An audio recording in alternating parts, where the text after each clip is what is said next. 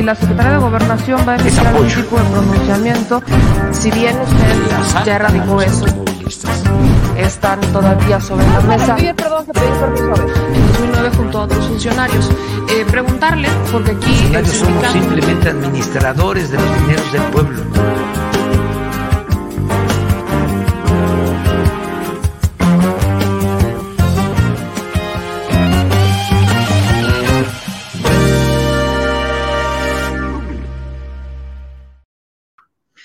Días, mi gente bonita, ¿cómo están? Oigan, lunes 18 de abril del 2022, un lunes de una mañanera interesante que termina con Mañanera Musical, una canción que el presidente pone por, eh, para, para recordar a Rosario Piedra, una real activista, una mujer que es ejemplo, yo lo he dicho, la lucha de Rosario Piedra es una lucha que inició hace varios años, sí, que combatió varios regímenes, sí, pero es también una lucha que a muchas, ya dejen ustedes solo mujeres, nos debe de dejar una huella y que nos debe de dejar grandes lecciones para implementarlas, porque yo veo que la bandera del género la toman como muy a la ligera. ¿No? Eh, veo que muchas mujeres hoy se victimizan por todo, por todo, por todo, cosas que ni siquiera tienen que ver, ¿no? Ahí está el caso de Edna Díaz, que la neta hoy sí le contesté en Twitter, porque dices que fue una este, cuestión de género, utilizar una foto sacada de contexto para atacarme a mí como mujer. No, no es cierto,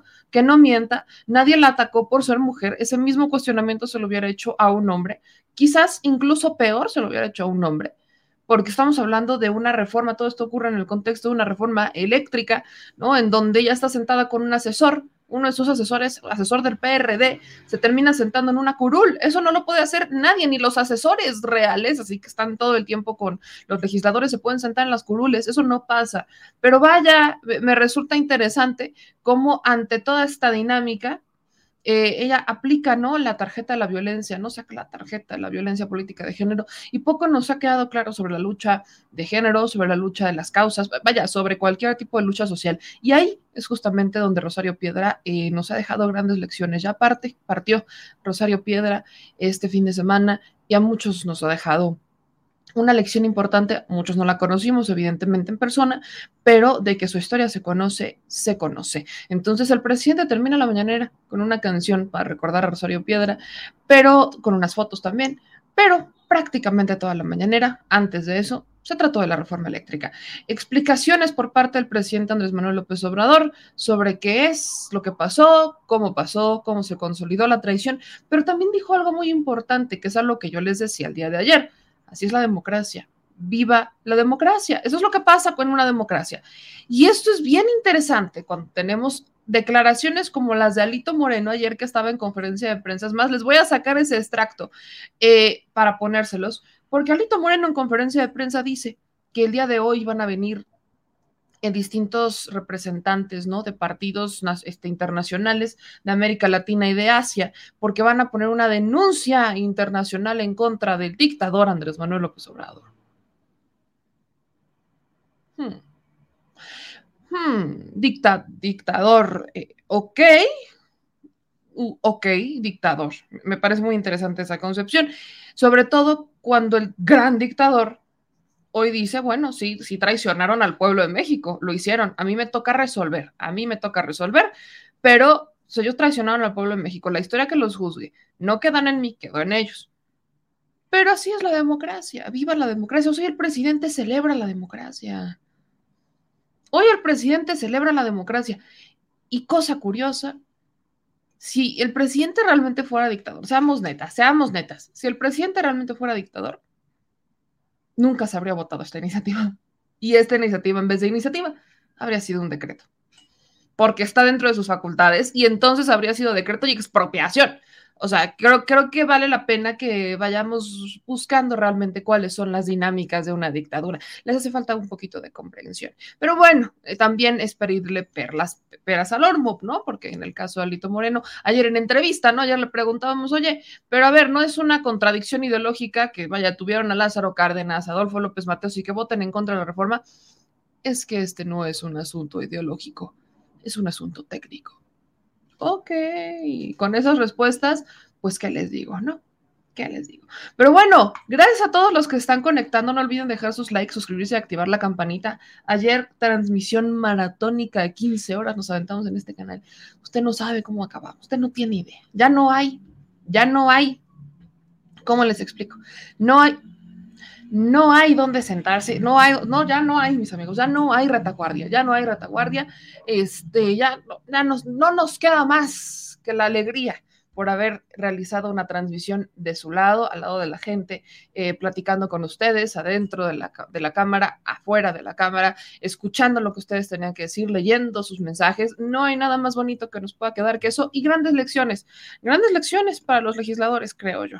Grandes lecciones, porque miren, se los decía ayer, con la reforma eléctrica había planes, había plan A, plan B y plan C. De hecho, el presidente hoy, justo lo que les hemos estado diciendo, dice, es que mi plan no era una reforma eléctrica, una reforma constitucional. Él llega y se siente, dice, ¿cómo lo vamos a solucionar? Porque sabía a qué se enfrentaba. El presidente es un estadista que elige bien sus luchas. A ver, ¿a qué nos vamos a enfrentar? No nos va a alcanzar, si nos va a alcanzar, bueno, ¿qué hacemos? Entonces dice, bueno, vamos a hacer una ley, una reforma, una ley que no requiere las dos terceras partes, no es constitucional.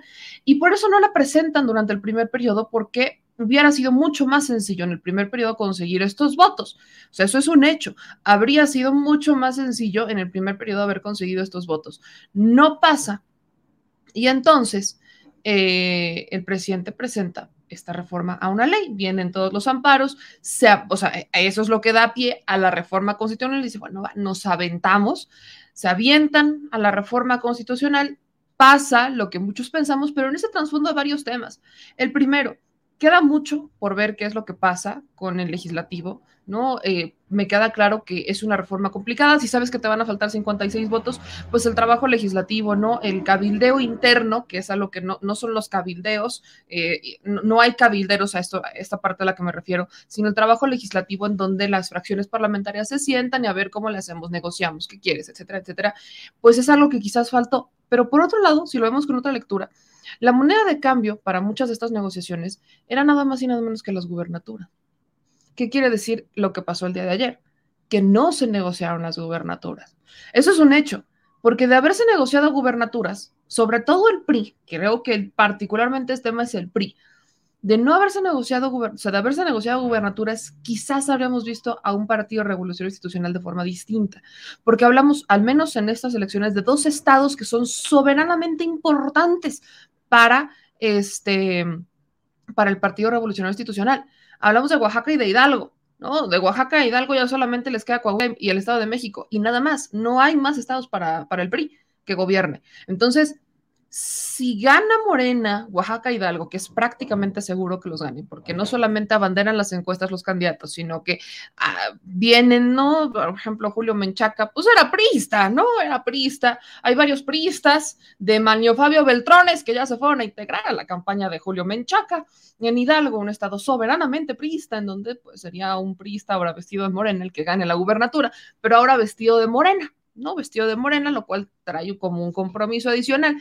Y además está el caso de Oaxaca, ¿no? Con este con unas rencillas ahí existían, recordemos la disputa que había en Oaxaca, que ya después de esta reforma ya nos meteremos en los asuntos electorales de los seis estados, pero me parece muy curioso que eh, se den estos contextos porque nos dan distintas lecturas políticas. Y una de las lecturas políticas más importantes es que si Morena hubiera negociado candidaturas, o sea, las gubernaturas, probablemente hubiéramos visto votos del PRI. Probablemente hubiéramos visto votos del PRI. Quizás no los 70, pero sí 56 votos que faltaban, donde el PRI hubiera podido argumentar, no, bueno, es que no, hubiera podido hacer mil cosas porque tenían elementos para justificarse ante su audiencia o ante sus electores que son anti-AMLO, ¿no? Tenía elementos para hacerlo, pero no lo hacen. Y eso quiere decir que bueno, no negoció gubernaturas. Vamos a dejar, vamos a ver todos los análisis que hay aquí y por eso viva la democracia. Pero aquí entra el factor más importante, los ciudadanos. Somos los y las ciudadanas quienes tenemos el poder de ver. ¿No nos gustó esto que pasó en la Cámara? ¿Queremos una reforma electoral? ¿Queremos una reforma eléctrica, perdón? Recordemos lo que hoy también dice el presidente en la mañanera, que es lo único que sí voy a dejar al candidato, no al candidato que venga, lo único que sí creo que vale mucho la pena que el candidato del movimiento, que surja, el que sea, abandere, es una reforma constitucional. Y ahí, ¿qué es lo que se requiere? Diputados, mi gente, acuérdense, diputados, lo que requerimos para la siguiente administración ya y la siguiente legislatura son diputados que realmente quieran al pueblo, que realmente lo escuchen. Eso es lo que se necesita, mi gente. Eso es lo que se necesita. Así que vamos a entrarle de lleno con esta mañanera y con los contextos que están aquí. Yo quiero agradecerles a todos los que nos están viendo a José Gómez, que aquí anda. Gracias, por, gracias a ustedes por verla. A Luis Iniesta dice, hay que ver el futuro y presionar a los dirigentes de Morena. Exactamente. Dice Vicky Martínez, nos queda no votar por esos traidores a la patria. JR Amamitla dice, eh, muchas gracias por el esfuerzo en la cobertura de él. Saludos desde la Ciudad de México. Gracias a José Gabriel Lerdo. Este, dicen aquí, eh, Carlos Guzmán, la reforma eléctrica fue solo un gancho para exhibir a la oposición como lo que son gatos arrastrados, vendepatrias, mercenarios, traidores a la patria. Los utilizó el presidente para exhibirlos de cuerpo completo como corruptos mercenarios ante el pueblo de México. Y dice, nos toca darle carro lleno a Morena para que no vuelvan a hacer esto. Y es Morena PT.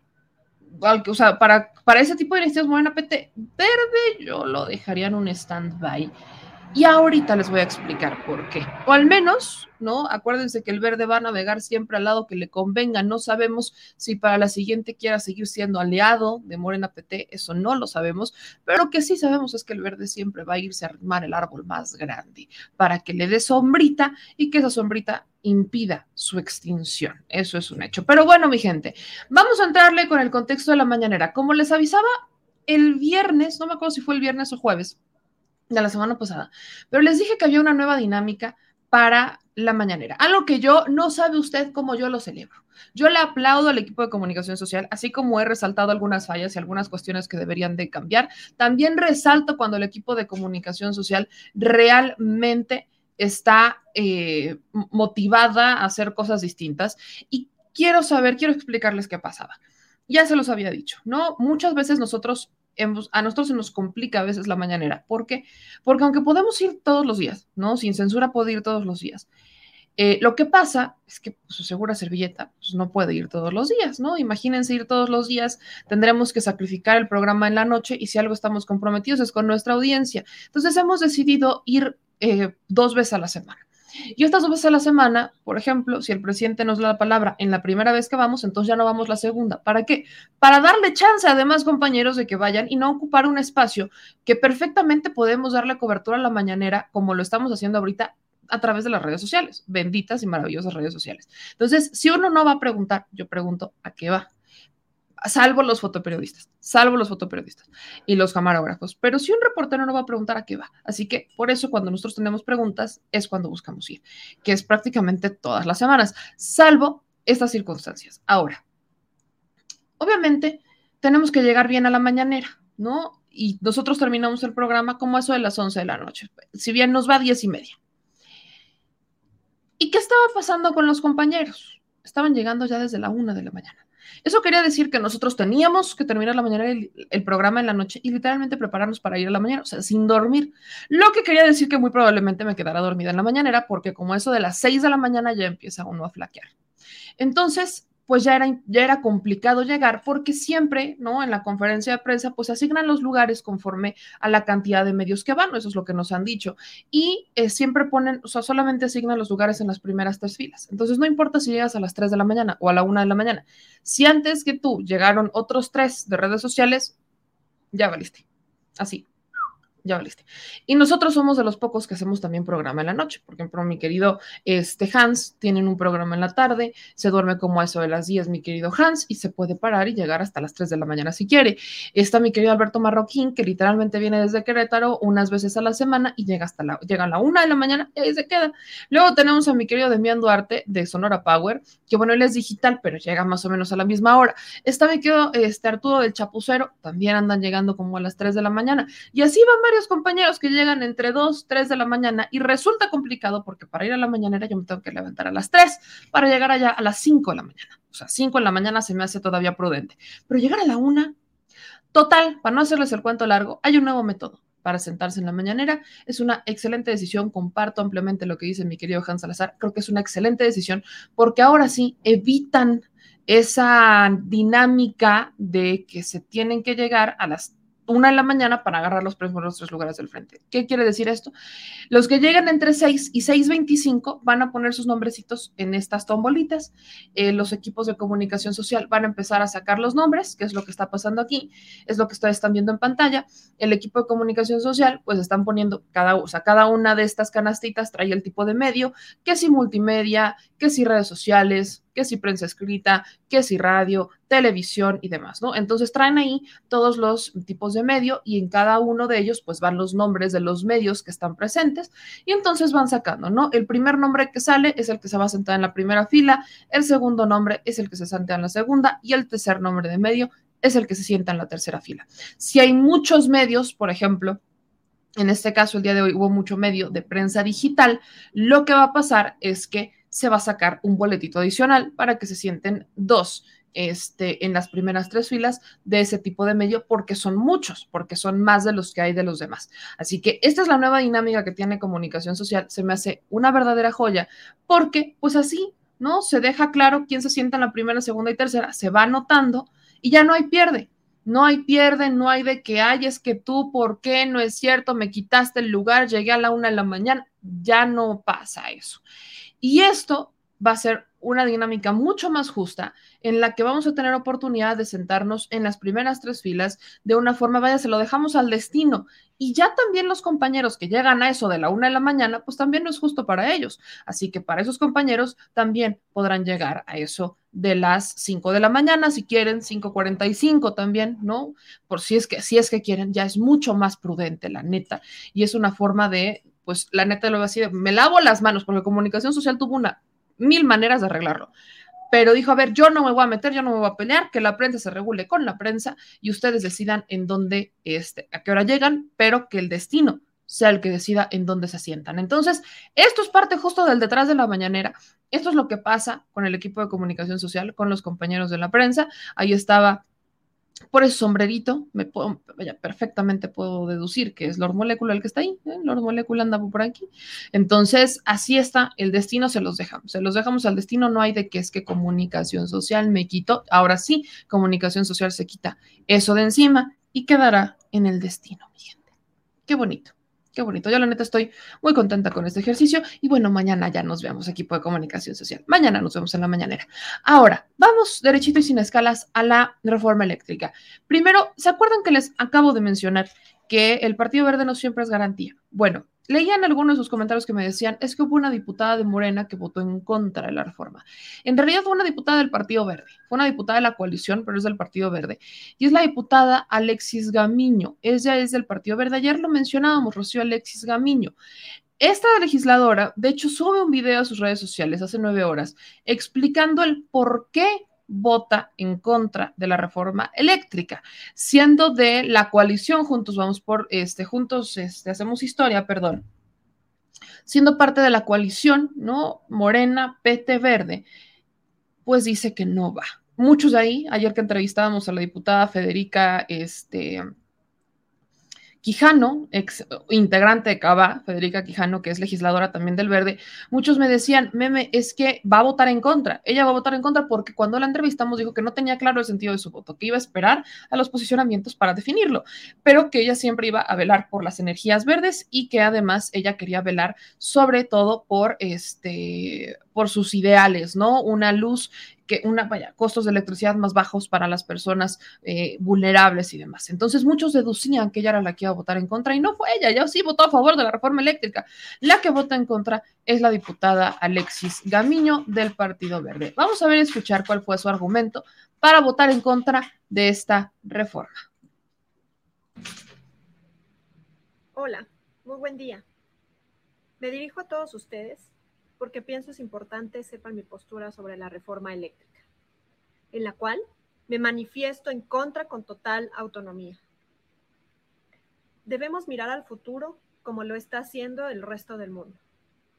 México merece crecimiento, globalización, avanzar en esta nueva época, no un retroceso, no dando el poder a un solo órgano, no destruyendo el patrimonio que la naturaleza nos aporta el futuro, vale más que ideologías, colores, intereses o partidos. Hay que recordar que un puesto es temporal. Sin embargo, las decisiones pasan a la historia en beneficio o perjuicio de todos los mexicanos. Las decisiones que tomemos ahora pueden construir o destruir nuestro futuro. Necesitamos estar bien informados.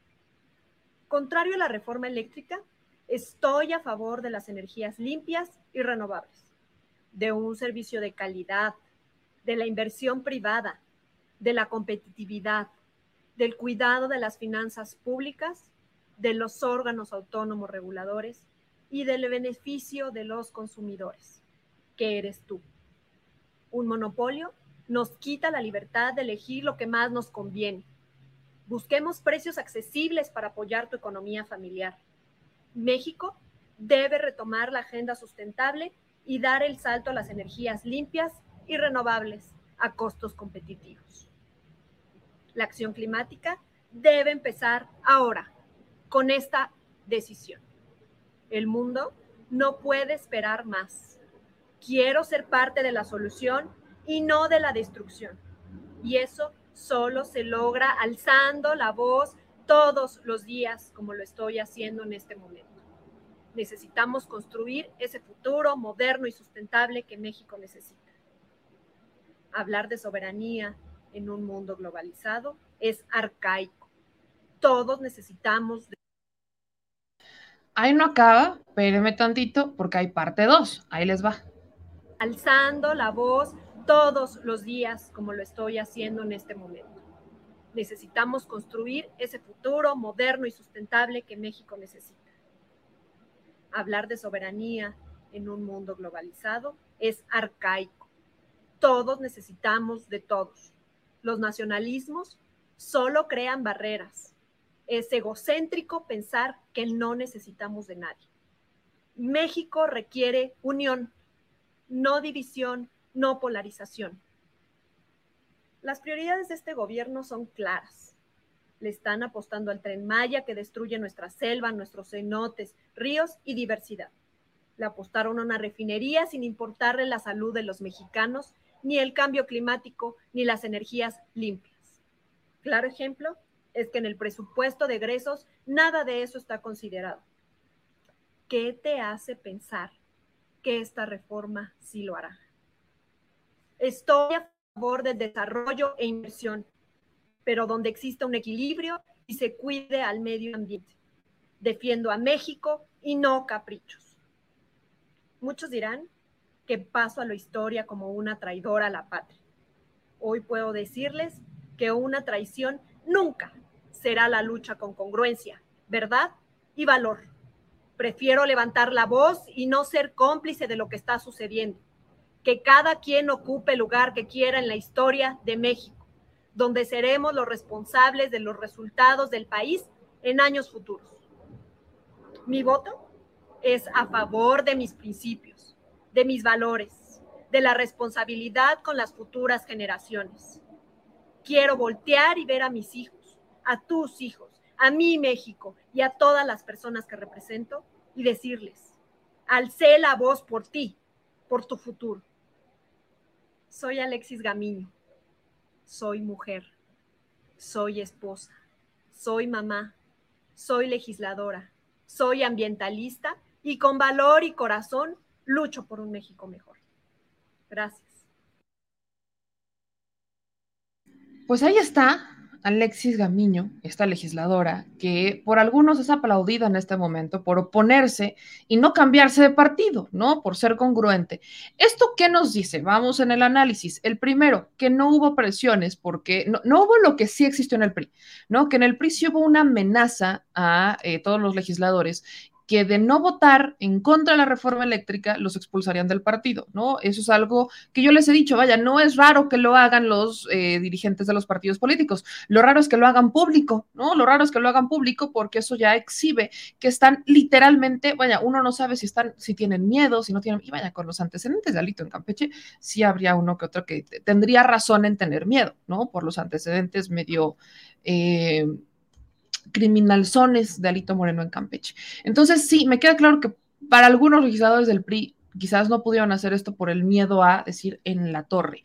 Este, eso de las ideologías, ¿no? Que decía el propio Alito Moreno, no, estar en contra de la... Esto no es un tema de ideologías, es un tema técnico, dice también muchísimo, pero en cambio, el, el, Partido Verde o no tuvo la fuerza o no lo hizo, simplemente, o no tuvo la fuerza o no lo hizo. Entonces, esta legisladora que, este, que pues ahora ella justifica eh, diciendo que definitivamente no va a, este, no va a votar, no la votó a favor, es de Coacalco, por ahí me preguntaban de dónde era, yo es de Coacalco, es para, para mi gente, miren, aquí está, para la gente, pues aquí lo tienen.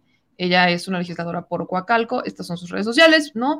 Y ojo, no estoy poniendo sus redes sociales para que se le vayan encima porque ya hay mucha banda que ya la conozco, pero es una legisladora por Coacalco, es legisladora de la, de la, banda, aquí yo sé que hay mucha gente que nos ve por allá, entonces, pues yo se los pongo sobre la mesa, conozcan a sus legisladores, es lo que yo les dije, tienen que conocer a sus legisladores y aprenderles a exigir. Ahora, ella argumenta lo mismo que argumenta el PRI. Muchos dirán, ¿por qué no mejor se va? ¿No? ¿Por qué no mejor se va al PRI? ¿O por qué no mejor se cambia de partido? Y no se queda en un, en un partido que va en una coalición con Morena. Bueno, yo les digo, les repito, el Partido Verde tampoco me extraña. No me extraña, mi gente. Estuve ahí adentro y la cada cosa que yo vi y escuché, se lo puedo asegurar, no me extraña. El Partido Verde, muchos, no todos, hay estructuras muy muy buenas todavía que están completamente desperdiciadas. Hay gente que está muy desperdiciada en ese partido. Pero lo que yo conocí hace años es que era un partido donde llegaban los juniors, de los que vivían, los que tenían grandes cargos en el PRI e incluso en el PAN. Entonces, los que vivían en el PRI e incluso en el PAN, sus juniors, como no tenían tanta cabida en el partido porque todavía estaba ocupando el espacio el papá o la mamá, los mandaban al verde. Al verde. Entonces, tampoco me extraña lo que está pasando con algunos legisladores que, voy, ayer decía, ¿no? Ayer decía eh, este, el, el, diputado, el coordinador de la bancada del Partido Verde, Carlos Puente, que van, que buscan enmendar el camino él, justamente él fue el que votó a favor de la reforma energética del 2013. Justo él es el que me decía en el Parlamento abierto que la había votado, pero que mucho, se, mucho de lo que se hizo estuvo este, en las leyes secundarias y que las leyes secundarias también las pasaron y que vaya, sí efectivamente hubo una eh, mala aplicación de la reforma y que lo que querían hacer, o al menos desde su trinchera, lo que quería hacer era enmendar el camino. Eso es lo que me dijo a mí Carlos Puente. Eso me lo dijo a mí en el Parlamento Abierto y lo reafirmó el día de ayer en tribuna, Carlos Puente. ¿Podemos pensar que lo dice de corazón? No lo sé podemos pensar, vaya, corazón, vaya, caras vemos, corazones no sabemos, pero hay algo que ha sido un estigma del Partido Verde y que tendrán que quitárselo si es que quieren seguir en la vida política, que es el ser el partido sombra de alguien más, ¿no? Es estar en la sombra de este de los partidos es estar en la sombra de los partidos que son mucho más grandes, que les regalan, les terminan regalando votos, ¿no? Porque al final en los carteles, pues no aparece solamente el logo del Partido Verde, sino que aparece el logo de los tres partidos con los cuales se postulan, y eso genera una confusión todavía en algunos ciudadanos que no saben votar tema para el INE. Pero bueno, ¿Qué es lo que también hoy pasa? Bueno, aquí yo quería contarles, ¿no? Esta, eh, bueno, ¿cuál era la justificación? Es una diputada del Partido Verde la que vota en contra de la reforma, aún estando en el Partido Verde. Hubo otro legislador que también aparecía como del Partido Verde, pero él ya se había pasado a Movimiento Ciudadano. Entonces, esas modificaciones todavía no se iban a ver reflejadas porque se dieron justamente en estos días y para hacer las modificaciones, pues todavía tendrá que quedar en estos días. Ahora, pasando esto, ¿no? Lo que el presidente hoy responde, y celebro mucho a Manuelito Pedrero porque es el primero que hace la pregunta, después de varias mañaneras ya le tocó. Manuel Pedrero va a la mañanera y le hace esta pregunta al presidente, ¿no? De cuál es su lectura y qué va a pasar con el litio porque evidentemente uno de los temas más importantes dentro de la reforma eléctrica era el litio. Estaba el legislador de Movimiento Ciudadano, antes de que les ponga este video, Jorge Álvarez Maínez, diciendo que bajo su perspectiva, el tema del litio lo tendrán que haber presentado aparte, no dentro de esta reforma eléctrica, porque ellos sí están de acuerdo con el tema del litio. Dicen en este movimiento ciudadano que ellos sí están a favor de la nacionalización del litio y que en eso no tienen duda, que para su perspectiva hubiera sido mejor que lo presentaran aparte para que no se mezclaran los votos y que no se mezclara la narrativa, ¿no? Según lo dice Jorge Álvarez Maínez. Pero bueno, vamos a escuchar lo que respondió hoy el presidente Andrés Manuel López Obrador sobre esta traición que se consolida en la Cámara de Diputados por justamente votar en contra de una reforma que buscaba ponerle un freno al abuso de 10 empresas, yo se los digo con toda más claridad, 10 empresas privadas extranjeras, ni siquiera mexicanas, extranjeras, entre las cuales hay una simulación incluso, porque Iberdrola es la mamá de los pollitos, Naturgy tiene a los mismos socios que Iberdrola en el ha estado simulando estos esquemas de autoabasto. Hay una simulación de autoabasto ahí, donde, compran acciones por un dólar, cinco dólares. Ayer en, la, en, el Parlamento, bueno, en la, en la sala de sesiones, en esta discusión, se exhiben estos, estas facturas en donde se llega a comprobar que efectivamente es una empresa, no Avangrid es una empresa que está en el extranjero. O sea, vaya, se hace una mezcolanza aquí en donde se exhibe que los recursos que llegan son recursos que se van a Estados Unidos y que además están financiados con el dinero de la banca, banca de desarrollo y de las Afores. Las empresas privadas, estas 10, financiaron con la banca de desarrollo y las Afores las inversiones y ya literalmente duplicaron su inversión. Lo que ellos metieron fueron 11 millones, ¿no? 44 mil millones, perdón, fueron 44 mil millones de dólares de inversión que anuncian estas empresas privadas, de los cuales solamente meten 11 mil millones y el restante fue de la banca de desarrollo, de la Banca Mexicana de Desarrollo y de las Afores. Y ahora, con todo esto, ellos ya duplicaron su inversión, ya tienen 22 mil millones de regreso, que se quedaron en México. No, ya se fueron a sus países de origen. Y luego dicen que, ¿por qué decimos traidores? Bueno, creo que ejemplos tenemos de sobra. Vamos a ver, escuchar lo que explica hoy el presidente a respuesta de la traición en la reforma, en la discusión y votación de la reforma eléctrica. Bueno, yo eh, considero que el día de ayer se cometió un acto de traición a México por parte de un grupo de legisladores que en vez de defender los intereses del pueblo, de la nación, en vez de defender lo público, se convirtieron en francos defensores de empresas extranjeras que se dedican a medrar, a robar. Y estos diputados los eh, respaldaron a los saqueadores, para decirlo con claridad. Muy lamentable lo que sucedió, aunque tampoco es extraño. Así ha sucedido en otros tiempos de nuestra historia. Los conservadores siempre han ido al extranjero o siempre han apoyado a los intereses extranjeros en contra del interés nacional. Que no se nos olvide lo que hicieron los conservadores cuando fueron a buscar primero a Santana después de que este tirano había provocado el que nos arrebataran más de la mitad de nuestro territorio, cuando el gran zarpazo, cuando nos invaden los estadounidenses, cuando izaron la bandera aquí en Palacio Nacional. Después de eso,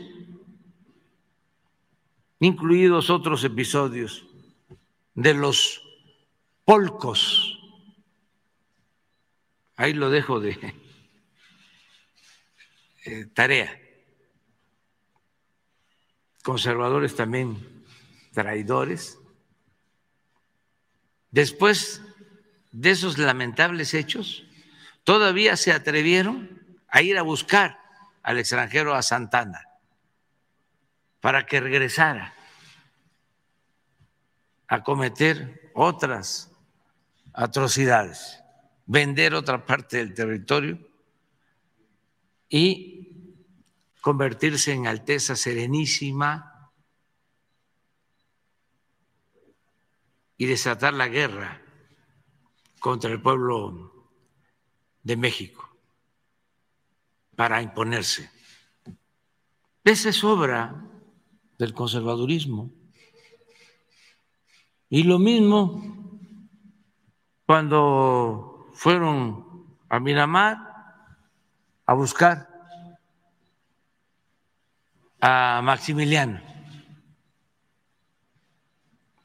para que México se convirtiera en una monarquía y a facilitar el que nos invadieran 30 mil soldados franceses. En ese entonces los liberales defendieron la República, el pueblo. Dentro de unos días vamos a conmemorar la batalla de Puebla, la defensa de nuestra patria. Entonces, los de ayer, lo de ayer, sin exagerar, tiene que ver con ese pensamiento conservador que predomina. Ellos prefieren estar bien con los potentados y hubieron diputados, mujeres y hombres, que votaron en favor de México, en favor de los intereses de México. Que no digan los vendepatria que la reforma afectaba. No argumentaron nada en contra.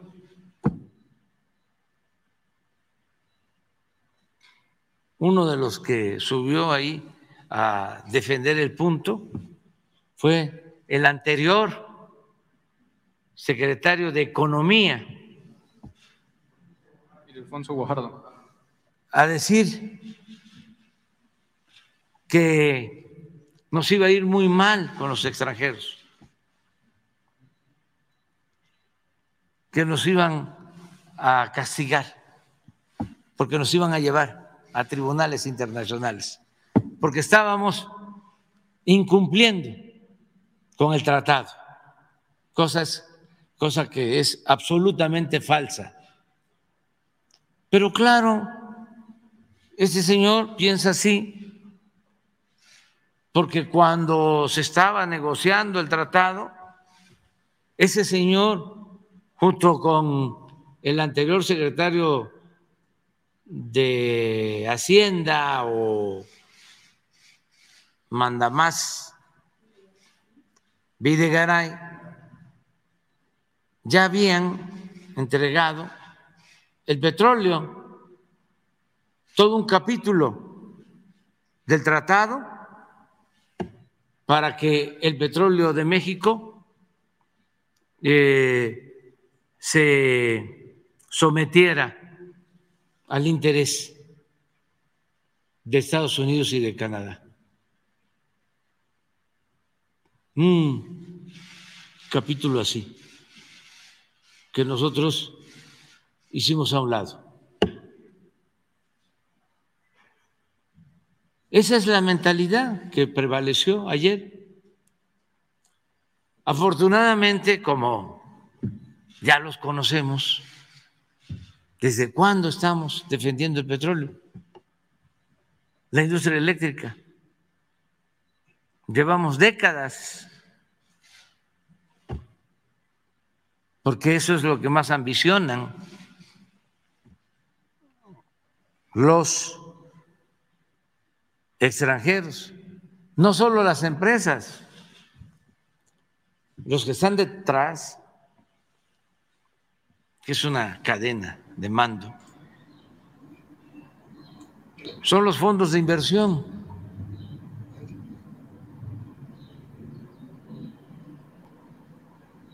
que dominan en el mundo. Y ese es el tema, los fondos de inversión. Muchos de estos eh, mismos, eh, estas mismas empresas privadas que ayer se protegieron por parte de los partidos PRI, PAN, PRD, vienen de los mismos fondos de inversión. O sea, son, los, son las mismas personas, son los mismos fondos de inversión los que están financiando a estas empresas privadas. Por eso les digo que todo queda en un circulito, ¿no? De 10 empresas privadas, 10 empresas y sus respectivos fondos de inversión, que son los que están detrás de ellos. Entonces, este contexto es importante entenderlo. El presidente dice que se cometió un acto de traición a México por parte de, de algunos legisladores. Exhibe que el exsecretario de Economía, Ildefonso Guajardo, que ayer estaba estando en el PRI, que nos huyó, por cierto, déjenme le digo, le confirmo que nos huyó Ildefonso Guajardo, porque el productor le dijo, denos chance de poderlo entrevistar. Y el Defonso Guajardo le pregunta, no, que para qué, no sé qué. Dice, no, no, espérame tantito, es que tengo que ir aquí a una reunioncita, aquí cerquita, aquí cerquita, aquí tengo que ir a una reunioncita. Y yo ya me estaba volteando para entrevistar y en eso pela salió volando el Defonso Guajardo. Así que como me puedo, vaya, no saldría volando si no sabría quiénes somos. Así que un saludo a Ildefonso Guajardo, que probablemente ya sabe quiénes somos y que no le ha de gustar mucho lo que decimos desde este lado. Pero bueno, las entrevistas que hacemos son buena onda, ¿no? Me paso de buena onda a veces, dice la banda, que me paso de buena onda con las entrevistas. ¿A qué le teme, mi hijo? ¿A qué le teme? Pero bueno, el presidente exhibe el Defonso Guajardo y Luis Videgaray, ¿no? Hicieron un capítulo literalmente del TEMEC, un capítulo en el TECME, un capítulo entero, un capítulo entero para que se protegiera o someter el petróleo mexicano más bien. Se protegían los intereses privados extranjeros y someter el petróleo mexicano al interés extranjero. Esa responsabilidad de los extranjeros no solamente es de las empresas, sino de los que están detrás. Eh, dice el presidente que es vergonzoso, y aquí entra una parte interesante, porque dice el presidente es vergonzoso lo que vimos ayer por parte del PRI. Vergonzoso que el PRI se convirtió en palero del PAN literalmente lo dice el presidente, muchos de nosotros lo hemos dicho, el PAN tiene justificaciones para votar en contra de la reforma eléctrica. Esto, vaya, a muchos de nosotros nos queda claro por qué. Porque el Partido Acción Nacional nació dentro de este contexto de protección a las empresas privadas. Ahí es en donde nace el PAN, ¿no? Lo mencionaba ayer en la cobertura, ¿no? Ellos nacen en contra de Lázaro Cárdenas cuando se da la expropiación petrolera y nacen para proteger a esas empresas privadas. Entonces, en ideología, el PAN tenía razón en votar en contra bajo su ideología bajo su ideología el PAN está justificado, pero el PRI, el PRD ya dejó de ser PRD hace mucho, pero el PRI, ¿de verdad? ¿De verdad el PRI? Pues sí, de verdad el PRI, ¿no? Ayer en la entrevista les digo que Alito Moreno nos dijo que eso no era cuestión de ideología, que era cuestión técnica. Pero vamos a ver y escuchar, ¿no? Cuando el presidente Andrés Manuel López Obrador rescata en, justamente en la mañanera un mensajito, ¿no? De el opresor no sería tan fuerte si no tuviese cómplices entre los propios oprimidos. Eso lo menciona el día de hoy el presidente Andrés Manuel López Obrador. Hay como mensaje para el Partido Revolucionario Institucional, sobre todo en tiempos donde justamente este partido ha dejado muy lejos su ideología. Vamos a ver escuchar. Lo que dice. El opresor no sería tan fuerte si no tuviese cómplices entre los propios oprimidos.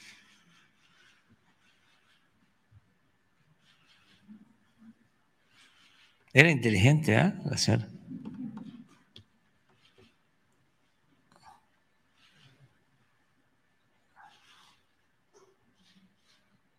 Bueno, vamos adelante. Ahí anda el mensajito del presidente Andrés Manuel López Obrador para los que, para los que como el PRI justamente someten muchas veces justo sus ideologías y someten justamente eh, lo que para muchos de nosotros deberían de haber defendido, que es lo que ellos mismos crearon. Creo que justo después de esto, y vale la pena hacer, hacer mención del tema, justo después de lo que pasa en la reforma eléctrica, el PRI ya no debería de hablar ni de Lázaro Cárdenas, ni mucho menos de Adolfo López Mateos, porque el PRI, vaya, yo cuando fui al PRI, habría sido como por ahí del 2013, cuando fui a una reunión al Comité Nacional del PRI. Sí, habrá sido como 2013, 2014, por ahí. Fui a una reunión adentro del PRI y me tocó entrar, ¿no? Las instalaciones, esas instalaciones que están aquí en la Ciudad de México de la del CEN del PRI, que son rentadas, o sea, que están endeudados, ¿no? No son rentadas, sino que las deben, están, las deben, deben una la nota por esas instalaciones.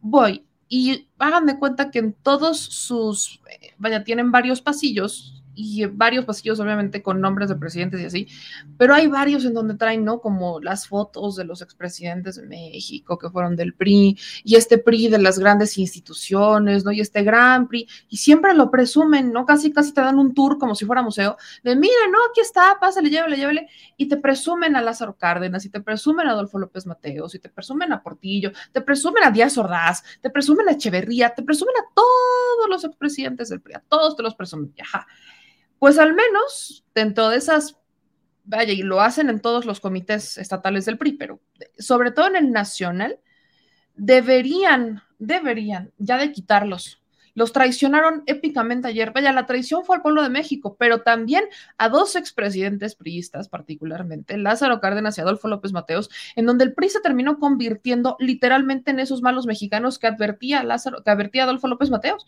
Adolfo López Mateos en su discurso advertía de esos malos mexicanos y ahí, ahí terminó el PRI. Ahí terminó justamente convertido el PRI. Es más, por si, o sea, no se los voy a poner ahorita, pero es que de verdad el PRI terminó siendo un arrastrado del PAN y ni siquiera le conviene, que es lo peor del caso. Lo único que nos queda claro es que su conveniencia es legislativa.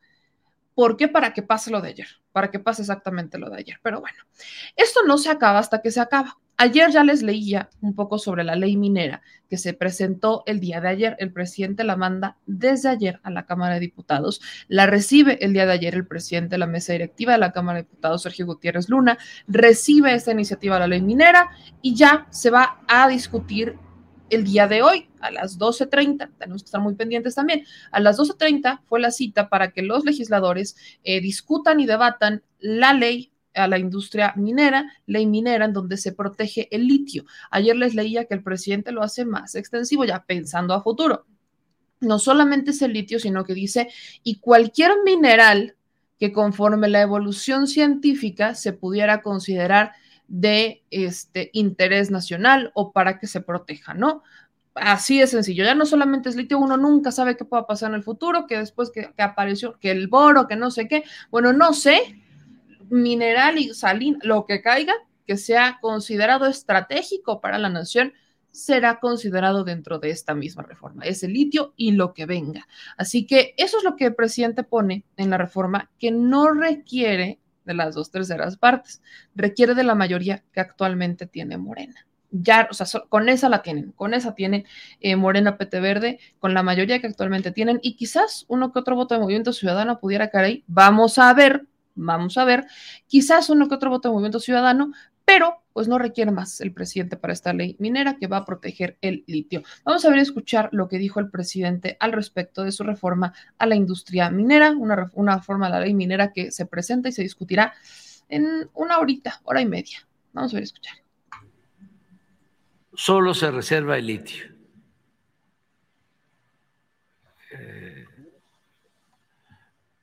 Para el caso del litio no hay concesiones,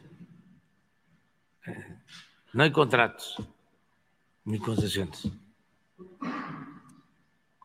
Ese es el cambio. Eh, es de la nación y es administrado directamente por el Estado mexicano. ¿Habrá una empresa para, para explotación? Sí, una empresa para explotarlo, explorarlo, explotarlo, extraerlo, procesarlo, industrializarlo y venderlo. ¿Pertenecerá a, la Secretaría de Energía? Eh, vamos a a ver si pertenece a la Secretaría de Hacienda, de Energía o de Economía.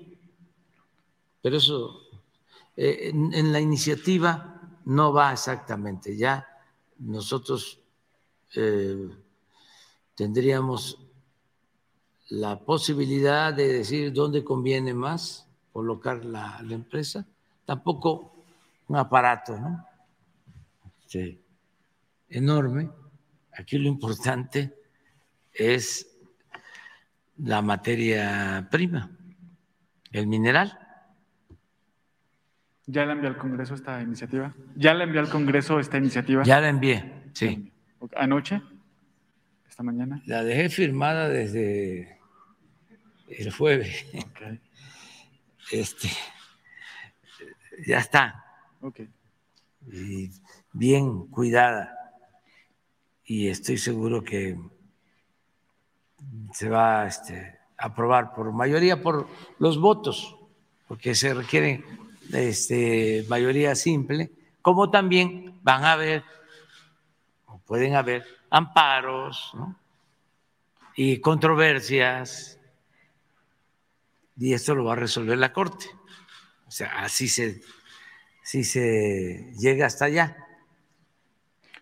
Pero para que se declare inconstitucional, se necesitarían pues eh, menos de tres votos y yo creo que hay más de cuatro patriotas en la Suprema Corte. Hay un tema que ha estado pendiente, presidente, con el tema de las mineras eh, que ha sido el reclamo de muchas familias de mineros. La seguridad eh, algunos mineros siguen manifestando que sigue habiendo precariedad en su forma laboral.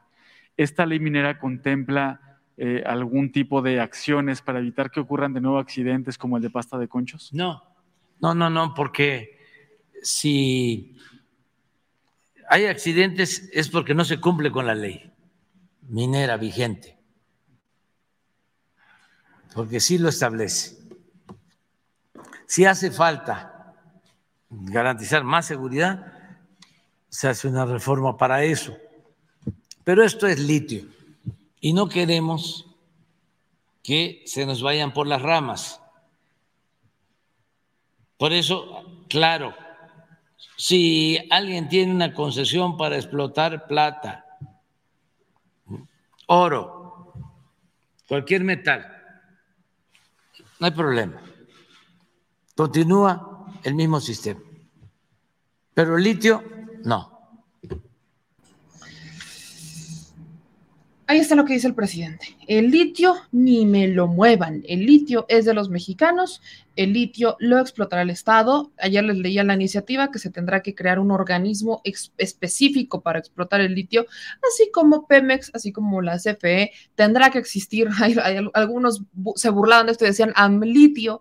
Tendrá que existir justamente uno que se dedique particularmente al tema del litio mexicano.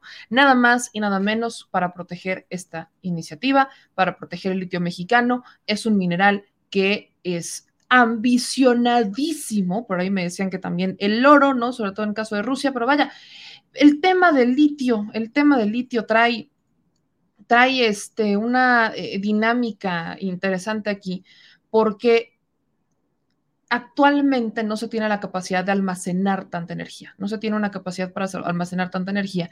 Y al no tener esa capacidad para almacenar tanta energía, este, evidentemente se tiene que consumir la electricidad, ¿no? Por aquí se genera, por aquí se tiene que consumir así.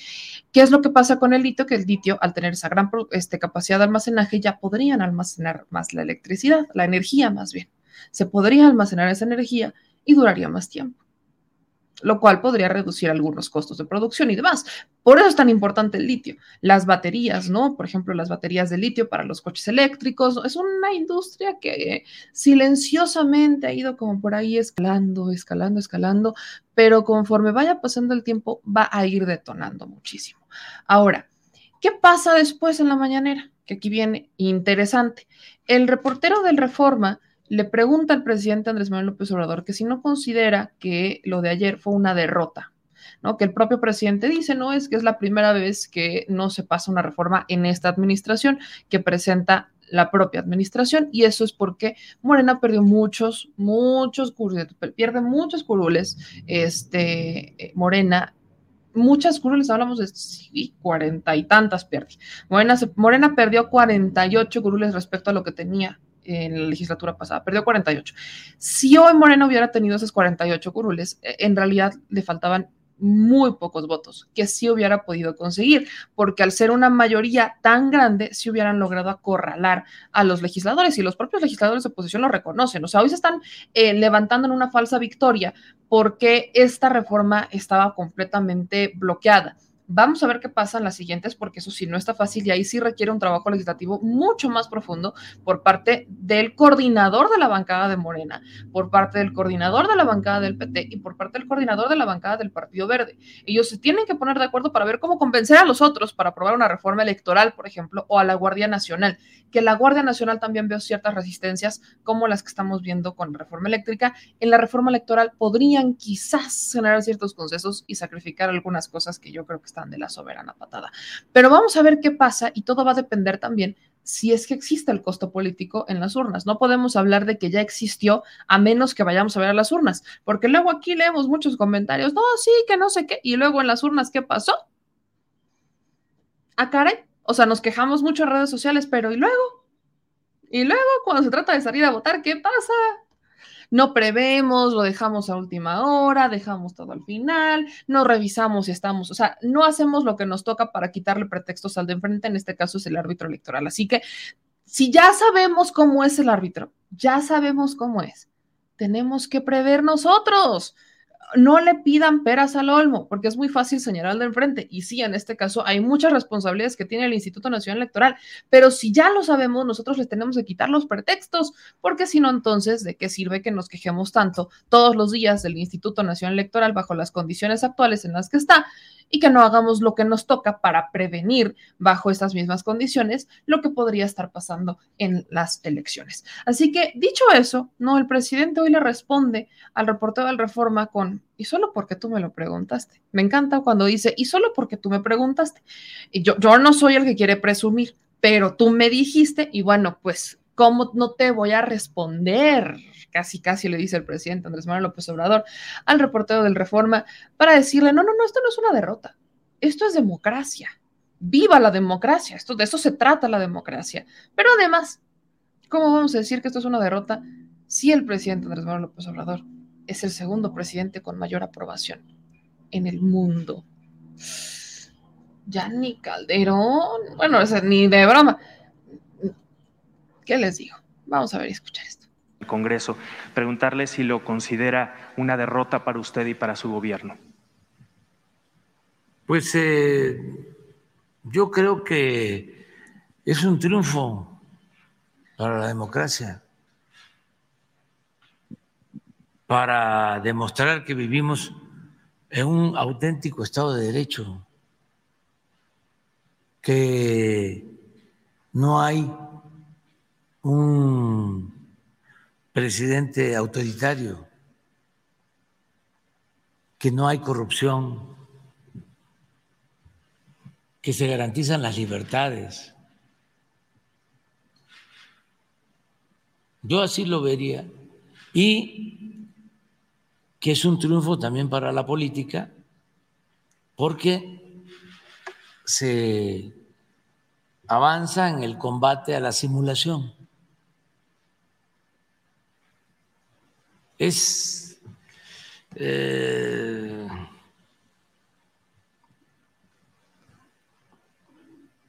espléndido un momento así, donde los que se dicen representantes populares votan por Iberdrola.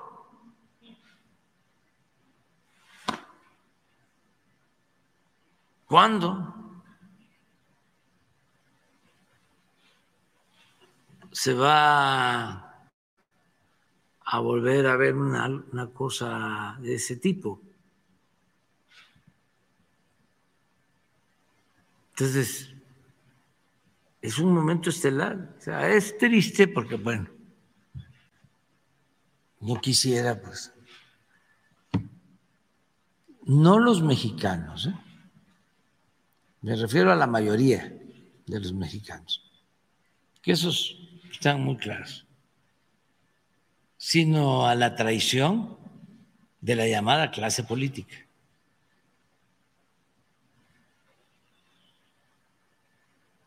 Porque carece de ideales, carece de principios. Y lo que no suena lógico, suena metálico. Les interesa mucho el dinero. No tienen convicciones, no le tienen amor al pueblo.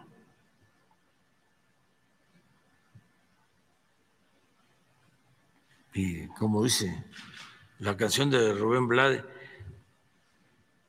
el que no quiere a su patria, no quiere a su madre, o algo así. ¿No lo siente como un revés para su gobierno, presidente? No. Ahorita les voy a mostrar el revés. ¿Por qué no ponen la encuesta? De la que hacen yo creo que es una empresa estadounidense o inglesa, ¿no? Sí.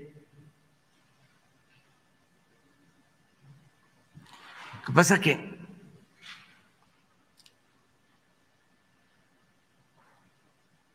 están en una burbuja nuestros adversarios. También muy explicable porque nunca les ha interesado el pueblo.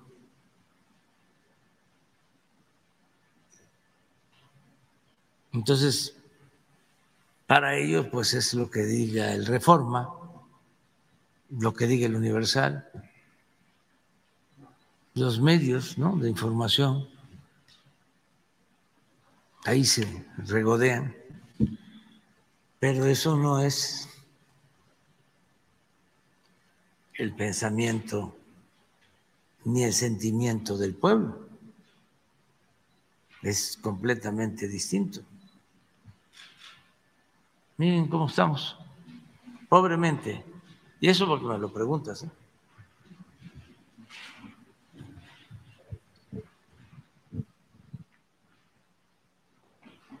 Pues estamos en segundo lugar en aprobación de presidentes. Suiza, Estados Unidos, Brasil, Bélgica, Italia, Polonia, Japón, Francia, India. Eh, él es el número uno, Modi. Tiene 76 5 que es como indecisos y 18 en contra. Es un fenómeno. Esta es de el jueves. Yo traigo 67 contra 26 y 8 indecisos. Y este 67, la verdad, es más de 70. Porque esta es encuesta telefónica. Y hay un porcentaje considerable de mexicanos que no tienen teléfono ni internet. Y entre más abajo, más nos apoyan. Acaba de poner un mensaje este escritor que es ídolo de los eh, pequeños burgueses, fifís o aspirantes a fifís. bastantes desleídos, pero es el ídolo de ellos, Martín Moreno. ¿Por qué no lo pone su face? Bueno, pues así estamos. Presidente, con el aval a la ley de la industria eléctrica y con la eh, eventual aprobación de esta ley minera que se votaría en las siguientes horas, ¿usted se da por satisfecho en este tema energético? Es decir, ¿ya zanjaría este tema energético por lo que resta de su administración o todavía cabría No, la hay que posibilidad de buscar la presentar forma de que se fortalezca la Comisión Federal, que se fortalezca, que eh, la nación eh, maneje el petróleo, la industria eléctrica y el litio. ¿Y cuál sería la vía, presidente? ¿Eh? ¿Cuál sería la vía? Lo mismo tener cada vez más votos, la vía democrática. Quienes, eh, quienes vayan a la elección del 24 tienen que plantearlo. Pero todavía presentaría otra iniciativa en materia energética por lo que resta de su no, administración. no, no, no, porque ya yo ya resuelvo. Nosotros resolvemos. Yo garantizo que no va a aumentar el precio de la luz. Yo garantizo eso. Lo que yo pienso es que para estar más, asegu- eh, más seguros se requiere la reforma constitucional. Dejaría esa tarea para la siguiente Sí, administración. sí, que eh, los candidatos o el candidato que surja de nuestro movimiento lo plantee. Lo vuelvo a plantear. Y lo mismo en el caso del petróleo para cuando termine el sexenio. Yo hice un compromiso en el caso del petróleo. A pesar de que entregaron 110 contratos y que sabía yo que iban a utilizar las concesiones para especular, para robar, dije, no va a cambiar, voy a respetar los contratos. Y lo estoy respetando. Porque de 110 contratos, solo dos están funcionando. La mayoría o no eh, invirtieron, engañaron o vendieron las acciones, especularon. Por ejemplo, una empresa que contrató al subdirector de Pemex, que ese es otro asunto. O sea, es que en la buena política no se gana siempre. Eso es lo que les digo a los que se hacen pasar por demócratas. Nosotros empezamos y sabíamos de que no íbamos a ganar a la primera, pero que íbamos a abrir camino. Es una lucha. Es como la película esa de Robert Redford que se filma en La Habana, que es un jugador de póker y está con políticos y los políticos se desesperan y él les dice, es que el póker es distinto. Ustedes quieren ganar siempre. En el póker se pierde y luego se gana. Ahí está el mensaje del presidente Andrés Manuel López Obrador, ¿no? En- esto no es de derrotas, así es la democracia. A veces perdiendo se gana más, a veces. Quizás esta me queda claro que podría no ser una situación así, pero a veces perdiendo se gana más. Perdiendo se ganan lecciones, eso sí es cierto. A ver si Morena aprendió las suyas, a ver si el PT aprendió las suyas, a ver si el Verde aprendió las suyas, ¿no? Perdiendo lo que perdieron ayer, también debe de dejarle lecciones a Morena. Pero el presidente rescata, ¿no? Esta encuesta donde dice, derrota, ¿de qué me hablas? eh, perdón, pero vaya, derrota, según quién. Y vamos a ver algunas encuestas, por ejemplo, para hablar de derrotas. Mire usted nomás lo que le voy a enseñar. Y en esta encuesta, ¿no? Que hacen de las eras de Montecnia. Y esta encuesta marca algunas cosas interesantes, como que Miren, la voy a poner en grande para que usted la pueda ver. Y se, las voy a compartir también en Telegram. Para toda la banda que nos, está pendiente de nuestro Telegram, suscríbanse a nuestro Telegram. Ahí le pido a los moderadores si me ayudan a compartir ¿no? la liga del Telegram para que la gente se pueda unir y que puedan tener todos estos documentos. A toda la banda de Telegram se los ponemos y también se los vamos a estar compartiendo a nuestros... Eh, chilitos, ¿no? A los que se han estado integrando a esta comunidad que pagan mensualmente su contenido, se los vamos a estar compartiendo también a través de las redes sociales, o sea, para que usted lo tenga y se, y se lo lleve. Dice aquí esta encuesta de vivienda, dicen, ¿usted con cuál de los siguientes partidos se identifica más? Morena, 45%, PRI, 12%. La diferencia es brutal. La diferencia es brutal pero se identifican más con Morena. El PRI en un segundo lugar con un 12%, el PAN en tercer lugar con un 10%. ¿Y por qué entonces tenemos a un PAN en un segundo lugar como fuerza política y al PRI en tercero, por ejemplo? Interesante. El Partido Verde, el Partido Verde en un cuarto lugar, Movimiento Ciudadano quinto, PRD sexto y el PT hasta abajo en identificación. Ahora, ¿qué calificación le daría al trabajo de los siguientes partidos políticos? A Morena, 6.8 en promedio. O sea, tampoco le están dando un 10. 6.8, pero es la más alta. A Movimiento Ciudadano, 5.1. Al Partido Verde, 4.9. Al PT, 4.9. Al PAN, 4.7. Al PRD, 4.6. Y al PRI, 4.3.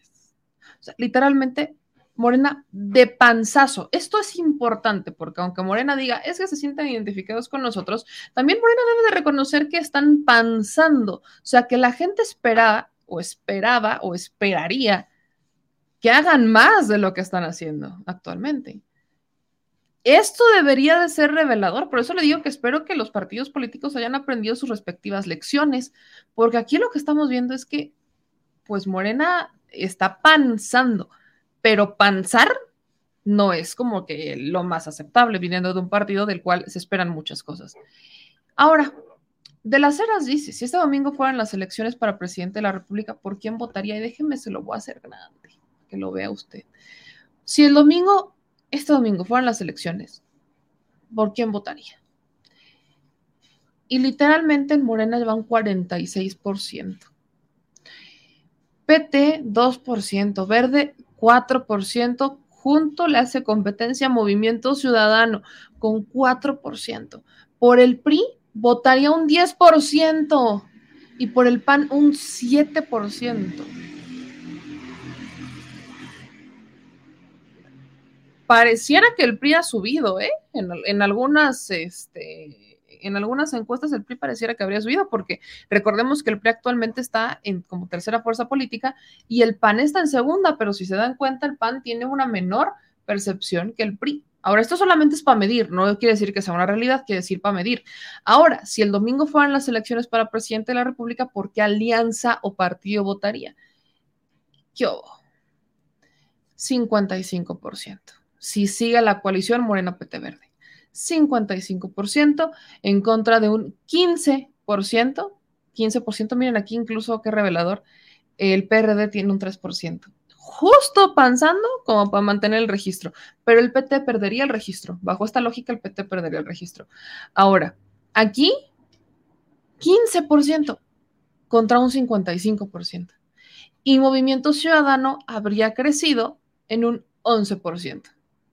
Eso quiere decir que Movimiento Ciudadano, pues podría, ¿no? Ahora sí tener un poquito más de curules, más escaños en el Senado y demás. Pero aquí nomás, vea usted de lo que estamos viendo, 55%. Esto rumbo a las presidenciales, rumbo a las presidenciales. Y aquí ya vienen por presidente, no por candidato, no quién podría ser el candidato, pero vaya, si el mejor candidato del PAN es Ricardo Anaya, ya me queda claro por qué están tan abajo. Eh, luego del PRI, Alfredo del Mazo, Uy, qué horror. Este, y aquí, ¿no? Vienen también de Movimiento Ciudadano, prefieren a Luis Donaldo Colosio Rojas en un segundo lugar al Faro que a Samuel García que se queda en un tercer lugar. Vea usted nada más. Ahora viene esta también reveladora. ¿Qué tanto confían en el INE? Un 53% dice que poco o nada. Un 53% de esas encuestas que al INE no le gustan. Y ¿Cuál es el planteamiento metodológico? Se realizaron mil entrevistas efectivas a nivel nacional, personas mayores de 18 años con credencial de elector cuantitativo en vivienda, fue un tipo de estudio cuantitativo en vivienda, en vivienda, perdón, con un 95% de confianza. El error estadístico esperado para el estudio es de más o menos 3.2%. Para que le vea. Esto cuando es cuantitativo en vivienda, no quiere decir que andan haciendo por teléfono o por redes sociales. Salieron a las calles a hacerla.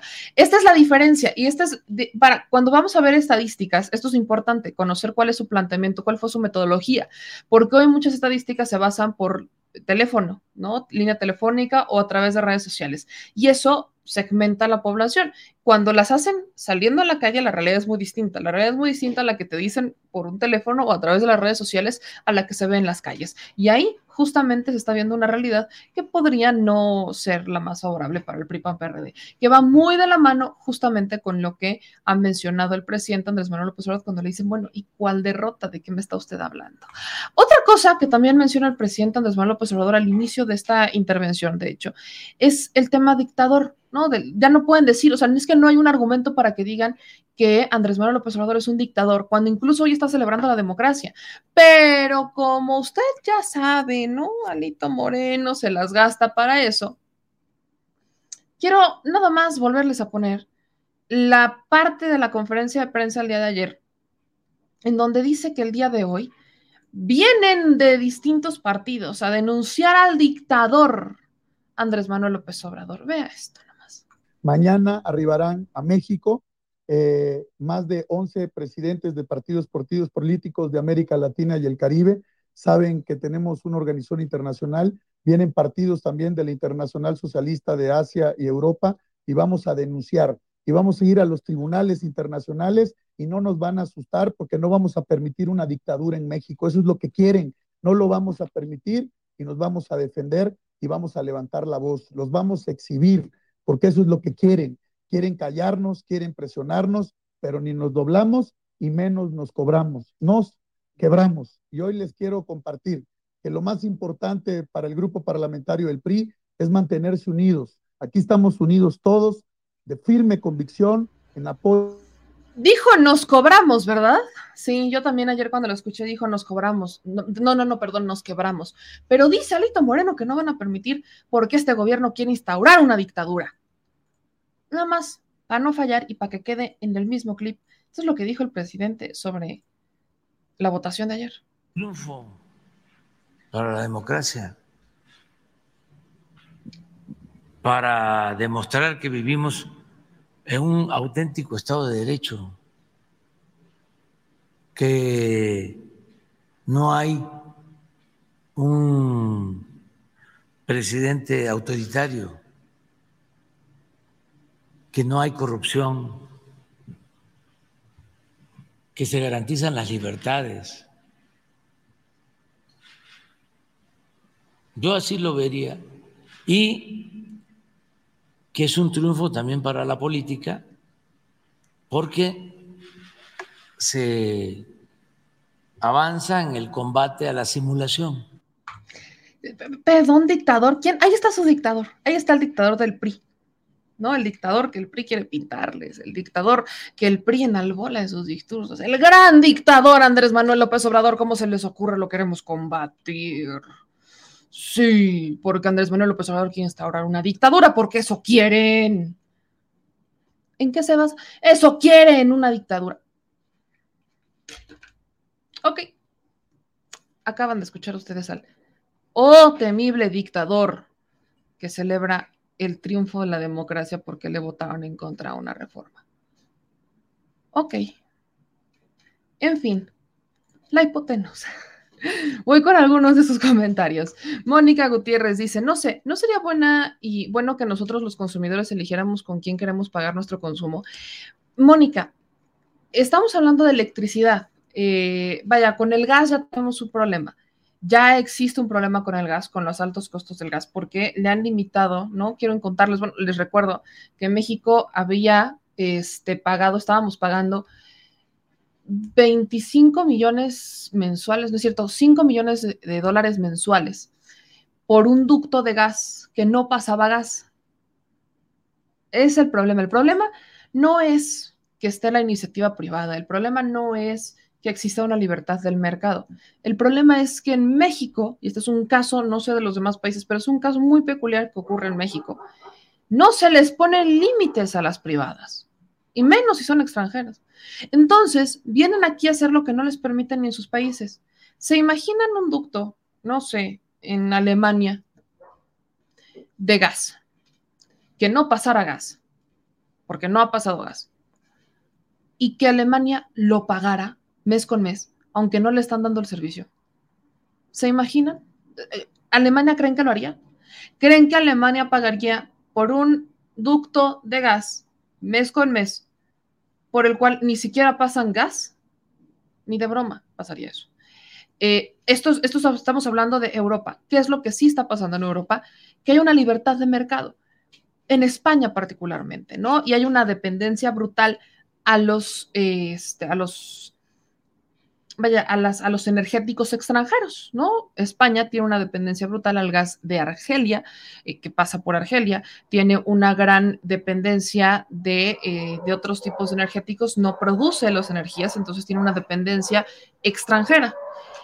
Y lamentablemente, eso es lo que querían hacer aquí en México, porque si se dan cuenta, curiosamente México sí es productor, México sí tiene los recursos para producir sus propias energías, incluso gas, pero no nos han permitido que se detone porque han estado dejando, o sea, históricamente la han dejado de invertir a la empresa productiva del Estado, que era la Comisión Federal de Electricidad o es la Comisión Federal de Electricidad, para ahora partirla, ¿no? La parten en distintas subsidiarias y la ponen a competir en condiciones completamente desiguales con empresas privadas a las que sí tienen recursos constantes, que aparte son recursos subsidiarios o sea, a la comisión le dejan de dar ese recurso para dárselo entonces a las privadas extranjeras y que éstas compitan con la Comisión Federal de Electricidad. ¿Cuáles son las condiciones para competir? No existen. Por eso el argumento es que la comisión no tiene la capacidad. Pues es que, a ver, déjame te, déjame te digo, si efectivamente ahorita no tendría la capacidad, ¿por qué no la tiene? Porque ustedes históricamente se la han quitado, pero sí tenía la capacidad de generar la energía de generar la energía que necesita el país, solo que se la han ido quitando poco a poco para entregarse a las empresas extranjeras. Y el problema es ese, que cuando le dejas en un asunto tan importante como la energía que necesitamos para literalmente vivir a los extranjeros, el switch, ellos son los que controlan el precio. Y el Estado, dicen, si es que el Estado puede meter mano a través de la CRE, pero la CRE es autónoma. La CRE, si es una organización autónoma, no se puede meter el gobierno con la CRE, aunque depende del, Ejecutivo o que depende del Estado, no puede meterse con la CRE, son autónomas. Entonces, ¿cómo de que va a meter mano a través de la CRE? Pues no, lo que se debía, bueno, ahí viene la iniciativa, que sí viene, venía la iniciativa de reforma que era fortalecer a la CRE. Digo, no la vamos a regresar a la CFE, que era la propuesta original, sino que la Suprema dice, no la pueden regresar a la CFE, la tienen que mantener afuera. Entonces, ¿qué dice la iniciativa que modifican para que se votara el día de ayer? Vamos a darle entonces más elementos para que haga cosas. O sea, si no la podemos meter a la comisión, pues entonces vamos a darle elementos para que sí pueda trabajar y sí le pueda poner un freno cuando existan este tipo de abusos, pero también lo votan en contra el día de ayer. O sea, el voto de ayer ya eh, estaba en contra por 1.500 razones y ninguna de ellas era porque no se había planteado el tema en la reforma original. Eso de eh, que nosotros elijamos libremente a los consumidores era la consigna del PRI, pero es una falacia porque en realidad elegir libremente, ¿qué vas a elegir libremente? ¿Con quién te vas a ir a quejar? ¿Con la CRE? La CRE que actualmente, bajo las condiciones en las que está, son los mismos que operan y asesoran a estas mismas empresas, o sea, se convierten en juez y parte de forma simulada además, porque no te lo dicen, ¿no? No, no nadie te dice, tú no te enteras que un asesor de la CRE o que un comisionado de la CRE, perdón, es asesor de empresa privada vienen de ahí. Entonces, ¿a quién creen que van a defender? ¿Al consumidor? Por supuesto que no. Van a defender el interés de la empresa privada. Y luego no falta, no falta el asesor energético que dice que el libre mercado es un derecho humano. El libre mercado, un derecho humano, ¿es en serio? El libre mercado, mercado, derecho humano, Bueno, hay una muy mala concepción por parte de lo que es derecho humano y eso es justamente donde iba planteado mi argumento en el tema del derecho humano, ¿no? La electricidad como derecho humano. Sí la electricidad, pero en suministro eh, básico, o sea, para lo que necesita el ciudadano, suministro básico, porque no va a faltar la empresa que diga libre mercado, derecho humano también, claro, obvio, y que en nombre de eso se permitieran una cantidad de abusos. Y repito, el que tiene el control del suministro y de la generación tiene el control de los precios. Ese es el tema.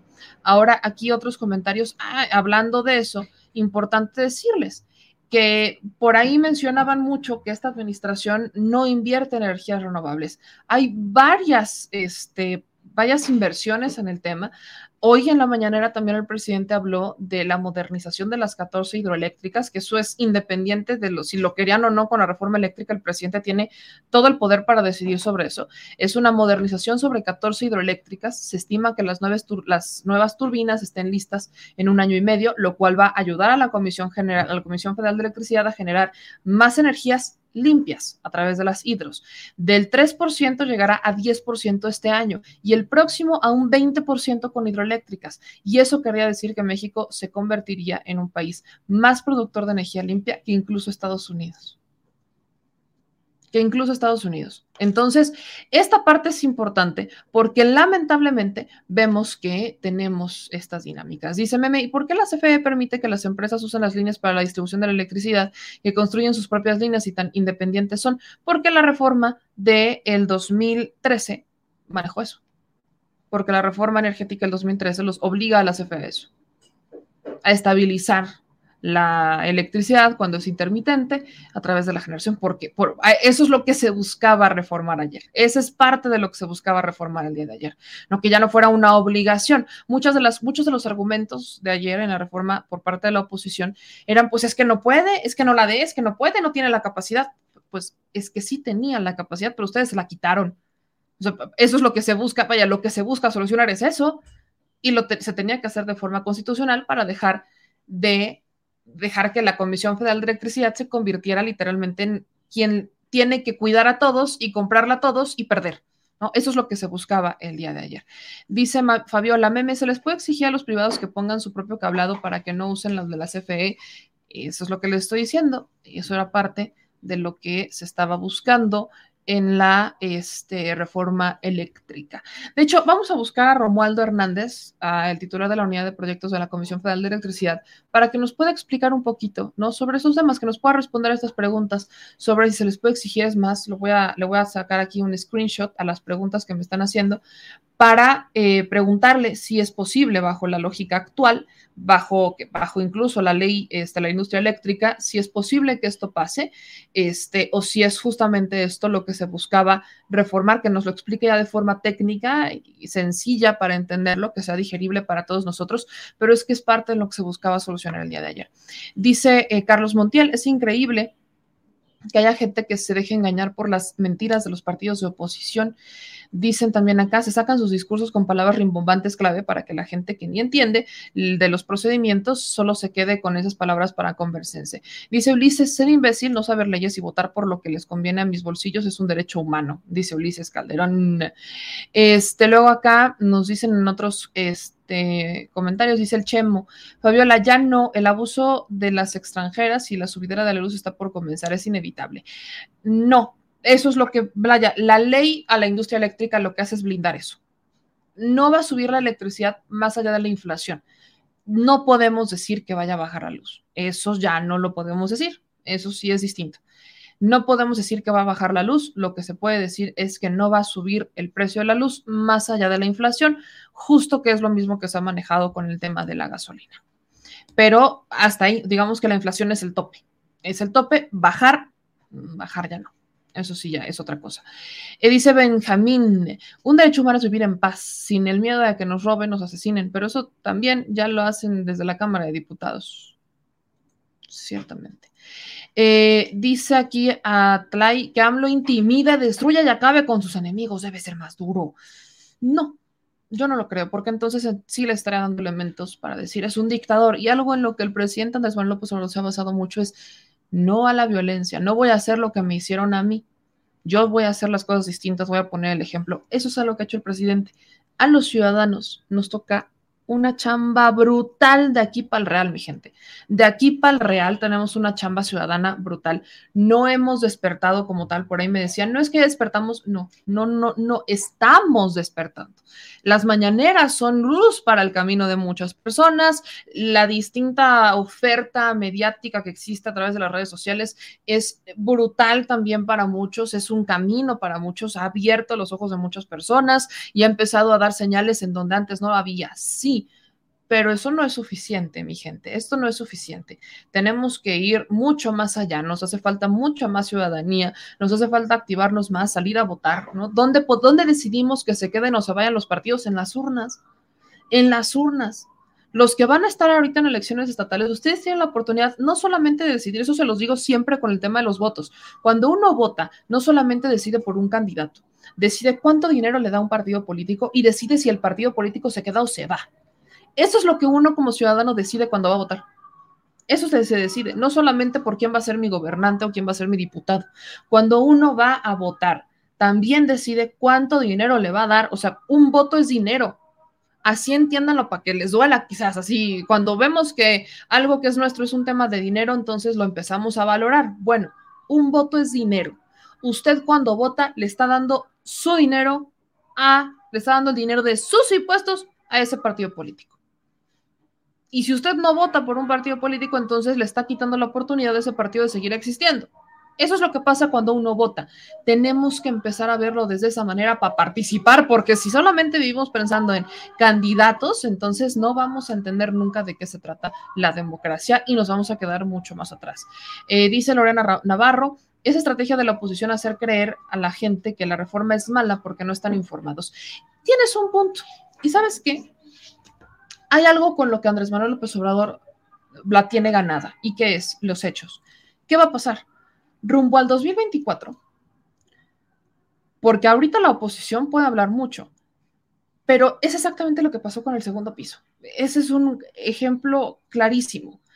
Una obra a la que atacaron durante la administración de Andrés Manuel López Obrador cuando era jefe de gobierno, que dijeron es que se va a caer, que incluso hubo muchas personas que se subieron así como con miedo al segundo piso de nuestra madre, se va a caer por tantas noticias que escuchaban diciendo exactamente eso. ¿Qué ha pasado con el segundo piso? Ahí sigue, yo los veo usándolo campantemente, ¿eh? felices de la vida. Es una chulada. Yo lo uso feliz de la vida, el segundo piso del periférico. Feliz de la vida. Me, vaya, me ha ahorrado el tráfico en cantidad de veces el segundo piso del periférico. Y una que otra me ha salvado de llegar tarde a un lugar. El segundo piso del periférico. Y luego, bueno, pues exactamente eso va a pasar rumbo, rumbo a la salida de Andrés Manuel López Obrador. Exactamente eso va a pasar rumbo a la salida del presidente Andrés Manuel López Obrador, porque eh, recordemos que él lo que busca es dejar todas sus obras hechas. Entonces, si hay algo malo con la obra, todo va a tener oportunidad de arreglarlo. Si algo sale bien con la obra, va a tener toda la oportunidad de presumirlo, va a tener la oportunidad de construirlo. Y cuando estemos ya en las campañas 2024, ya van a ser los hechos los que abren, porque ya para esas alturas el presidente ya va a haber terminado sus obras emblemáticas, ya va a haber terminado sus promesas, o sea, todo lo que el presidente, todas las estrategias que puso en marcha rumbo al 2024 ya van a estar terminadas. Entonces, cuando la gente empiece a ver que todo lo que le decía la oposición era mentira y que todo lo que le hizo, porque no faltará el que aún con todo y todo va a seguir siendo oposición, es natural, pero no va a faltar el que diga, ah, caray, la cumplió, aquí están, lo estoy viendo. Cuando empiecen a ver los resultados que van a ser rumbo al 2024, entonces muchas personas van a empezar a cambiar la perspectiva que tienen. Eso va a pasar. Así que yo justo se los decía al producer, se lo decía ayer, creo que a Morena le ha faltado muchísima estrategia de comunicación y también a muchos funcionarios, porque hay muchos que están, pero súper preocupados porque les den una estrellita aquí, ¿no? Que les den aquí una estrellita en la cabeza y que les digan, no, no, no, no, no, es que esta estrellita que es que yo quiero que el presidente me mire y entonces están como muy buscando que el presidente los vea y que el presidente los este, reconozca y demás, están muy necesitados de reconocimiento de Andrés Manuel López Obrador. Y lejos de hacer su chamba, se están peleando por ese reconocimiento, están destruyendo completamente al partido, no se ponen de acuerdo, se o sea, vaya, cada quien va por su lado, van dando tumbos por todos lados no saben ni siquiera lo que es subir en bloque. Entonces, al no saber subir en bloque, ¿qué va a pasar cuando el presidente se vaya? ¿Van a dar tumbos por todos lados a ver qué?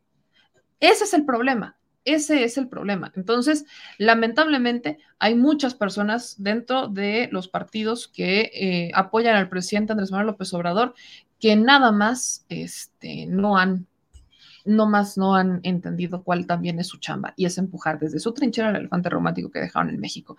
Dice José Antonio, ¿podrás conseguir una copia de la iniciativa de reforma que no aprobaron y compartirla? Mi querido José Antonio, nosotros hemos estado compartiendo la iniciativa desde hace semanas, meses es más. Vayan al chat de Telegram, ahí está la reforma. Yo se las compartí hace mucho para que la leyeran antes de la sesión. Antes de la sesión para que la leyeran. Ahí está. Ahí está en el chat de Telegram, mi gente. Está en el chat de Telegram. Yo se las, se las he leído aquí, se las compartí por el chat de Telegram. Mi querida Ana, te encargo otra vez que me ayudes a recompartirla en el chat de Telegram, que nos encuentran como Meme Yamel. Me buscan así en Telegram y así me encuentran. Allá estamos más de 7 mil personas en, en el chat de Telegram, en donde todos pueden buscarnos. Ahí me encuentran, no hay pierde mi gente. Y ahí está la iniciativa y también ahí les voy a poner la iniciativa La Ley Minera que se va a discutir ya en una hora. Este, dicen acá en otros comentarios, me voy para acá. Eh, y el presidente de Morena no sabría decirte. Eh, bueno, va a tener una conferencia de prensa hoy a las 12.30, por cierto. Va a tener una conferencia este, de prensa a las 12.30 en la sede de Morena junto con Citlali Hernández. Va a verme, porque me, enviaron la invitación este, para la conferencia. Eh, luego nos dicen aquí, el tramo que hizo AMLO del periférico no se, cobra, no se cobra a diferencia de los que hicieron las empresas privadas. Eh, dice aquí José Luis, esa señora si no le quiere pagar a la Comisión Federal de Electricidad, que pague en Ahorrera o en Electra para que haga más rico a Salinas Pliego. Y este, dicen acá en otros comentarios, me voy con los últimos. Em, así es, Margarito, con ese voto en contra el PRIAN lanzó un boomerang y se les va a regresar inevitablemente. Pues a ver, mi gente, a ver, a ver Vamos a ver, porque yo les repito, hay mucha gente que dice, no, sí, que no sé qué, y luego cuando tienen que demostrarlo, sopas perico. Muchas gracias a la banda que hoy nos mandó sus dólares, unos 10 dólares superchat, nos mandaron dos superchats de 5 dólares, por ahí los estaba viendo. Este, creo que hubo otro superchat de 2 dólares también que nos llegó. Mil gracias a todos por apoyarnos, de verdad. Este espacio no sería nada sin ustedes, ya vamos creciendo. Ya estamos cada vez más cerca de llegar a los 400 mil. 400 mil en este canal, así que gracias por la confianza. También en Facebook estamos creciendo, también ya vamos rumbo a los 400 mil en Facebook, así que esto no lo podríamos hacer sin ustedes, mi gente, eso no lo podríamos hacer sin ustedes y yo por eso les agradezco infinitamente que se suscriban a nuestros espacios. Ayer lanzamos nuestro primer live en TikTok, así que tenemos que hacer mucho más por allá. TikTok es una muy buena herramienta de difusión de información de una forma muy distinta y muy joven, así que justamente estamos entrándole a esas dinámicas para despertar a los jóvenes, para darles otra visión y que se generen su criterio. Aquí no estamos, este, por ahí había un comentario que me decía, ¿por qué tanto odio a los que no piensan como Andrés Manuel López Obrador? Dicen que en psicología eres lo que dices, eres lo que piensas. Yo no odio a nadie, yo no odio absolutamente a nadie. No me caen bien los traidores y no me caen bien los hipócritas y no, no voy a mentir. No voy a mentir, ¿verdad? Yo no voy a mentir, pero yo nunca he tratado mal a nadie. Si hasta por eso luego se quejan, también me decían ayer que en las entrevistas que hice nunca les debatí los puntos que me decían y pues no es que no era un debate, siempre ha sido mi argumento, no era un debate. Lo que yo quería es que ustedes los escucharan. Yo hice preguntas y cuando uno hace entrevistas, lo que uno quiere es que le respondan. ¿no? Que le respondan y que usted se genere un criterio con base en esas respuestas. Nada más. Cuando me toque debatir, entonces me pongo la camiseta del debate me pongo la camiseta de debate cuando me toque debatir. Cuando me toque entrevistar, pues me pongo la camiseta de entrevistador. Así de sencillo es. Aparte eran muy cortitas las entrevistas porque estaban que entre que sí se iban, o sea, que se agarraban y se regresaban y demás. Creo que la más larga fue con la del Partido Acción Nacional y él no le pudo cuestionar el tema de congruencia porque si algo es congruente el PAN, pues es justamente con su voto. Yo se los dije desde un inicio que los panistas votaran a favor de la reforma eléctrica si había alguno iba a ser un milagro y lo iban a correr y con justa razón, porque el Partido de Acción Nacional no tiene lógica para votar, no había lógica para que votaran a favor de la reforma eléctrica, pero los demás partidos sí, tenían una responsabilidad ideológica y dijo Alito que eso no era ideológico, que era técnico. Pero bueno, Insisto, gracias a todos los que se suscriben, que también leen nuestras notas en domexico.news, poco a poco vamos a ir generándoles un contenido nuevo. Pasando el tema eléctrico, pues regresamos a nuestra actividad habitual, que ya vendrá en un futuro el tema, en el, este, el tema electoral, pero ahorita es momento de concentrarnos en las noticias, en las campañas. Son seis estados que están en disputas y vamos a buscar recorrer algunos de ellos. Nuestro reportaje del Tren Maya, tenemos Centroamérica con el presidente Andrés Manuel López Obrador la primera semana de, este, de mayo, que ya está cada vez más cerca. Así que gracias a todos los que se suman a nuestro apoyo, que veo aquí nuestro querido Marino Vallejo que nos ha estado apoyando constantemente. De verdad, muchísimas gracias a nuestra querida Gloria, a todos los que aquí se suman, este, la, la banda de Chihuahua, a la gente que se suma con nosotros para apoyarnos, para ir a las mañaneras, cuando hacemos reportajes eh, como el que vamos a hacer del Tren Maya en Quintana Roo, eh, en Tulum. Gracias de verdad a todos los que nos apoyan, porque sin ustedes no podríamos hacer esto. Cuando nos preguntan, meme, ¿ustedes cómo se financian? Vaya, no faltó uno que dijo, yo voy a investigar a ver si no te pagan, Morena investiguenme por debajo de las piedras, métanse a transparencia, busquen contratos, busquen videos, busquen fotos, no hay manera que encuentren nada, mi conciencia está más limpia que la fregada. Entonces, y miren, miren que la fregada es limpia. Entonces, ustedes investiguenme donde quieran. Nuestra fuente de financiamiento es la creación de contenido a través de las redes sociales. Eso es un negocio, efectivamente es un negocio, se cumplen, se tienen que este, cumplir con los impuestos, uno tiene que presentar sus declaraciones ante el SAT, o sea, uno tiene que hacer su chavo porque esto es como un pequeño negocito. Nosotros de lo que ganamos aquí le pagamos a nuestro Chuyis, le pagamos a Gaby cuando nos hace videos especiales, le pagamos al producer, le pagamos el internet, pagamos los recursos, pagamos la edición, le pagamos a nuestra querida Ana, que le agradezco mucho que nos aguante tanto y que sea una chulada, de verdad, Anita, gracias. Ayer quedó pendiente que nos viéramos. Cuando tenemos ediciones, pagamos ediciones, tenemos que pagar los viajes, o sea, de aquí sale para hacer todo lo que hacemos, internet, equipo, todo, es un negocito. Entonces, todo lo que ustedes nos mandan es para esta inversión que estamos haciendo. Entonces, gracias de verdad por apoyarnos, porque son ustedes las audiencias a quienes nos debemos. Y más audiencias como ustedes y menos audiencias que no se generen un criterio propio. No importa si están a favor o en contra de lo que pensamos. Lo que importa es que tengan la apertura para generarse un criterio propio y que me encanta ver cómo debaten en el chat. Yo soy muy fan de cómo debaten en el chat y cómo se politizan. A este país le hace falta politizarse. Y ahí vamos, en el camino. Yo soy Meme Yamel. Nos vemos en la noche en un programa corto porque mañana hay mañanera. Lo estoy diciendo ahorita, mi querido Ralph.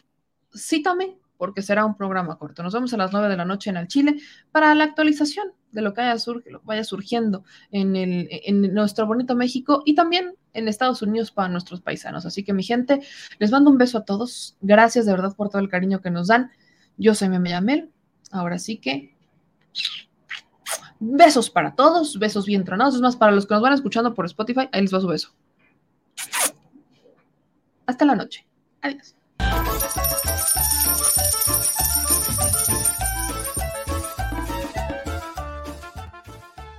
Al Chile. Recuerda que una forma de apoyar nuestro proyecto e impulsarnos a generar más y mejor contenido es a través de los superchats en nuestras transmisiones en vivo. Solo tienes que dirigirte al recuadro donde escribes mensajes, darle clic al símbolo de moneda, colocar los datos de tu tarjeta bancaria, el monto a donar y de forma inmediata se verá reflejado en un recuadro de color con el mensaje de tu preferencia. Otra manera, por si no nos alcanzas a ver en vivo, es ir a la descripción de nuestro video de YouTube, darle clic a la liga de PayPal y repetir el proceso como en los superchats. Ese recurso llegará directo a nuestra cuenta bancaria. En Facebook también puedes apoyarnos de forma mensual. En el inicio de nuestra página encontrarás el botón Quiero colaborar. Ahí podrás adquirir una membresía que nos impulsará a seguir combatiendo la infodemia desde esta plataforma. Y si eres de los que no confía en la tecnología, puedes hacer un depósito o transferencia a nuestro número de tarjeta Banamex, desde cualquier establecimiento, banco y hasta tu aplicación móvil. Anótalo. El número es 4766-8415-9203-0897. Recuerda, esto es completamente voluntario y es una forma de apoyar e involucrarte más con este proyecto independiente. Hazlo tuyo y comparte.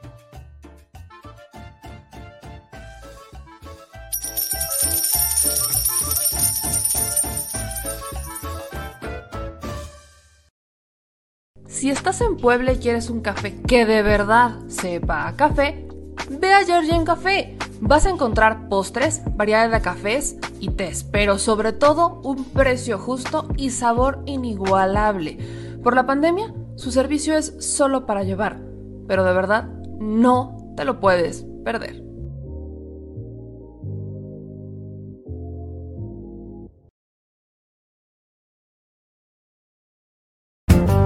Si la Secretaría de Gobernación va a emitir algún tipo de pronunciamiento, si bien usted ya erradicó eso, están todavía sobre la mesa. perdón, que pedir permiso En 2009 junto a otros funcionarios.